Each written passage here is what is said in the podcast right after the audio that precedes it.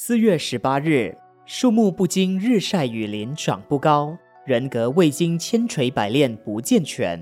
补强，无论是国家、社会、家庭、个人，都需要补强。政治、经济、社会教育等也要补强。房子年久了，也要装修补强。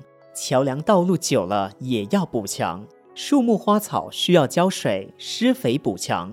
水沟管道要常清洗、除垢补强，房屋要空气的流通、阳光的照射补强，花草果树要灌溉、除草补强。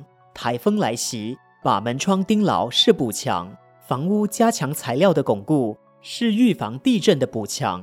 我们要读书补强智慧，我们要有修养补强气质，我们要有善知识补强道德，我们要运动补强体力。我们要参加社会公益活动，补强人缘；我们要拜访亲朋好友，补强人际关系。眼睛退化要戴眼镜，补强自己的视力；牙齿动摇了要做假牙，补强它的功用。我们发心勤劳，为了补强我们的服务耐力。我们要勇敢奋斗，补强自己的乐观进取。俗语说：“平时不烧香，临时抱佛脚。”这不是好的补强方法。补强要在平时保养、爱护、准备，才能获得好的成效。文思修，我们要勇敢奋斗，补强自己的乐观进取。每日同一时段与您相约有声书香。